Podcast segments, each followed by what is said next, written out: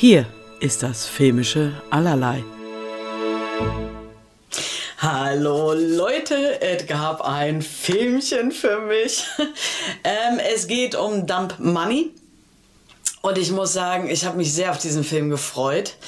Ich möchte aber im Vornherein gleich was sagen. Es geht hier um GameStop und deren Aktie. Ähm, und man sollte vorher tatsächlich sich ein bisschen drüber informieren, weil das Ding ist, in Amerika hat das jeder mitgekriegt. Das ging durch die Nachrichten, durch die Medien, durch Social Media, Reddit und all diesen Kram. Aber das Problem ist, hier in Deutschland hat man davon nicht ganz so viel mitgekriegt, auch wenn es hier ja auch GameStop-Shops gibt und ähnliches.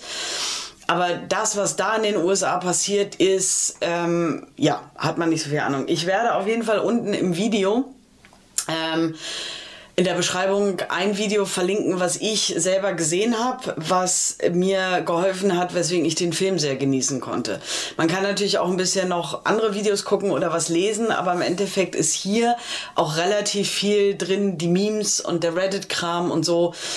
Ähm, ich habe zwar auch im Video nicht 100% alles verstanden, worum es ging, aber es hat mir das, den Film äh, sehr viel leichter gemacht und näher gebracht und ich äh, deswegen mehr verstanden habe als ein Teil meiner Kollegen, die die Geschichte nicht so kennen. Also die das zwar irgendwie mal mitgekriegt haben, aber das Ausmaß war denen nicht klar und äh, wie viel da diese das Social Media und das Reddit und ähnliches tatsächlich mit zu tun hatte. Also, es geht ne, wie ich schon sagte, um GameStop. Also hier ist es so, dass ähm, ganz normale Arbeiter, alltägliche Menschen ähm, das Drehbuch an der Wall Street umgedreht haben und reich wurden, ähm, indem sie GameStop zum heißesten Unternehmen der Welt gemacht haben. Und es ist passiert, weil ähm, Paul Dano spielt den, der das dann groß gemacht hat. Der hat an GameStop und die Aktie geglaubt. Der hat sich ein bisschen selber ähm, die, den Aktienkram und den Markt beigebracht. Und er hat dann Videos gemacht und gesagt, wie sehr er die mag und dass er dazu steht und ähm, die Leute ihn für bescheuert gehalten haben, aber der hat das Ding durchgezogen. Und irgendwann haben die Leute immer mehr äh, GameStop-Aktien gekauft und das Ding ist abgegangen wie nichts. Und irgendwann entstand dann To the Moon als äh, äh, Spruch, als äh, das ist unser Ziel. Und viele haben gehalten und überhaupt. Und diese ganze Geschichte wird hier erzählt. Und ich meine, allein Paul Dano lohnt sich immer, einen Film mit ihm zu gucken, weil ich liebe ihn als Schauspieler. Aber es gibt hier auch noch Pete äh, Davidson, America äh, Ferrera, Vincent D'Onofrio, Sebastian Stan, Charlene Woodley, Seth Rogen, Clancy Brown. Ich muss ja ganz ehrlich sagen, Vincent D'Onofrio und Clancy Brown am Morgen, dann ist Klein Nisi einfach glücklich. so kam ich da raus, mit einem dicken Grinsen. Und ich muss sagen, ich fand diesen Film unglaublich fantastisch.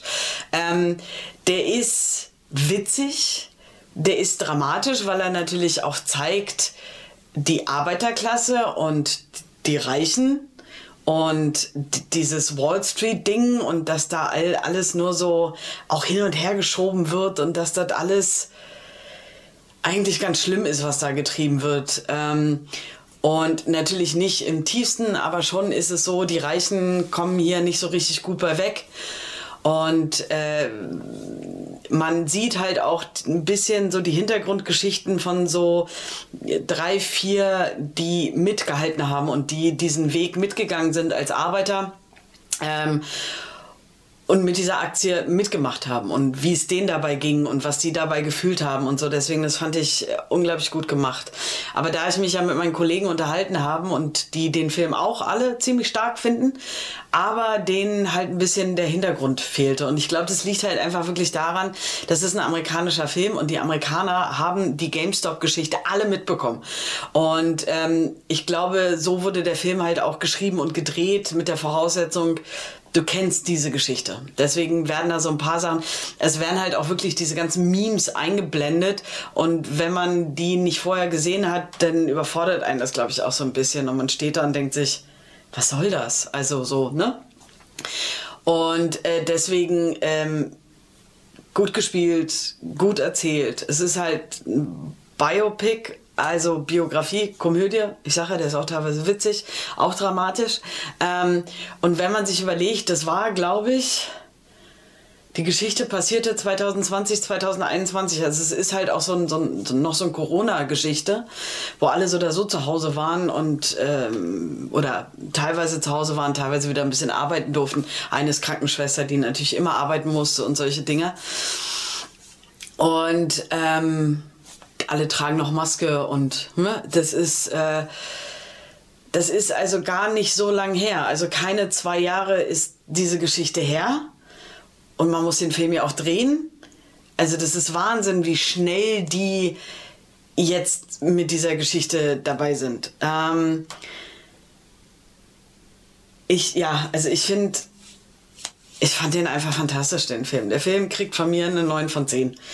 Das ist, ähm, den Abzug gibt es einfach nur dafür, dass, wenn man die Geschichte nicht kennt, das alles ein bisschen schwieriger ist. Deswegen sage ich ja, informiert euch ein bisschen vorher, wenn ihr nicht wisst, worum es geht. Ähm, dann macht der Film einfach noch mehr Spaß, glaube ich. Ähm, der ist 104 Minuten lang. Ich habe noch keine FSK gefunden zu dem Zeitpunkt, wo ich hier dieses Video mache. Ich gehe von einer 12 oder 6 aus. Also so, es ist halt ein bisschen explizite Sprache, aber ich glaube, das im Großen und Ganzen war es das auch. Also deswegen wird es in Deutschland ja eine 12 oder 6. Ähm, der startet am 26.